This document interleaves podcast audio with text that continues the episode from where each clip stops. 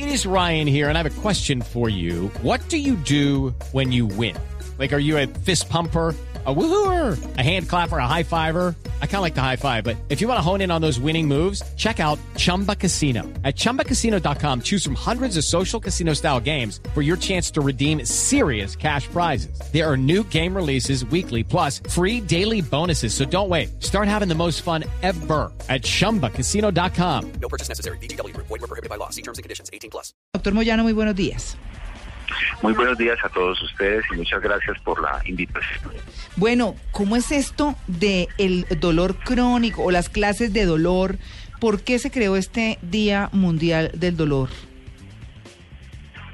Sí, este día se creó porque realmente en el mundo moderno y en particular en la sociedad colombiana eh, hay muchísimas personas con dolor, millones de personas que día a día tienen dolor que no les prestamos atención y por esa razón su calidad de vida se deteriora. Claro. De hecho, hoy en día en el mundo se reconoce que el dolor crónico es una especie de epidemia silenciosa que cada día es mayor y que, por el contrario, no recibe la suficiente atención. Por eso la campaña que, re- que lanzan a nivel mundial organizaciones eh, profesionales para hacer visible el problema del dolor en Colombia y en el resto del mundo. Claro, miren las estadísticas más recientes. Una de cada cinco personas padece dolor crónico. Una de cada cinco, eso es altísimo. En el mundo, el 50% de los adultos sufre dolor crónico. Sufre dolor, una proporción que crece a partir de los 60 años. Por eso es que las tías de uno dicen, ay, mijita, cuando a uno en un día no le duele algo, ya hizo el día, ¿cierto? Así es. Eh, según el Estudio Nacional del Dolor del año 2014, el 76% de los colombianos ha sufrido algún tipo de dolor. Bueno, eso sí, eh, digamos que suena como normal. En general, las mujeres reportan muchos más casos de dolor que los hombres. El dolor reduce o limita la vida diaria del 45% de las personas que lo sufren. Así que, pues, doctor Moyano, ¿qué es? Denos un ejemplo, por favor, de un dolor crónico. Mire, el, el ejemplo más frecuentemente mencionado es el caso del dolor de espalda, dolor lumbar o ciática, también como se conoce Mm. en términos eh, pues corrientes y coloquiales. Ese es un dolor que afecta, como usted muy bien lo dijo, eh, a la mayor parte de la población y especialmente la población que sube de 60, 70 y más años.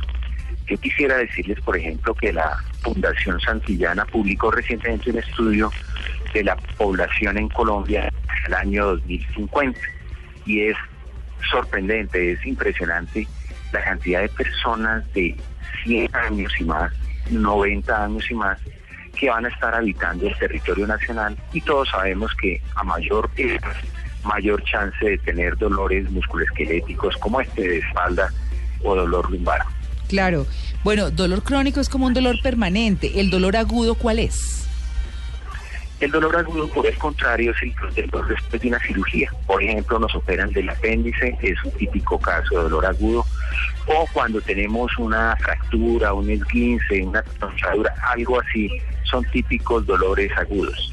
Hay una diferencia muy importante y es que el dolor agudo protege al individuo y le dice que algo no funciona, mientras que el dolor crónico es en sí mismo una enfermedad. Por eso este año hablamos tanto de dolor crónico y de dolor crónico neuropático, o sea, cuando se dañan los nervios o el cerebro, y son casos de muy difícil manejo y que deterioran mucho el bienestar, no solo del paciente, sino de la familia y por supuesto del sistema de salud que tiene que enfrentar los costos aplastantemente grandes del dolor crónico. Entre otras cosas porque la gente se incapacita mucho y no solamente eso, sino que tiene una calidad de vida horrible.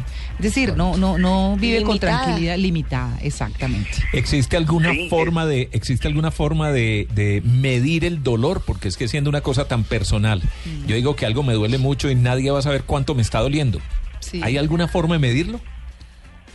Sí, claro, claro, esa pregunta es muy importante. porque lo primero que hay que pensar cuando tiene uno frente a una persona que le dicen que le duele es creerle, no hay una razón válida para no creerle. Eh, y el, el dolor, pues cada persona, cada uno de nosotros lo experimenta de forma absolutamente individual y subjetiva.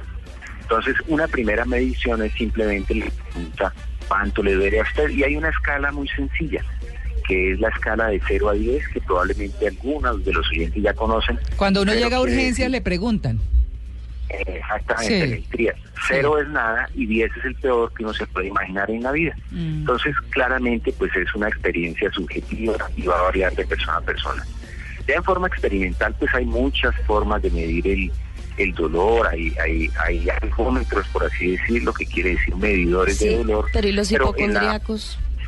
Ah, eso sí está Sí, exacto. Entonces solamente en aquellas personas que tienen, digamos, eh, por ejemplo, la intención de no ir a trabajar y quieren buscar una incapacidad, pues pueden recurrir al dolor para que no para que no tengan problemas. Los hipocondríacos, todas las enfermedades mentales, pero la inmensa mayoría de las personas no queremos tener dolor y no lo usamos como una excusa para otros propósitos.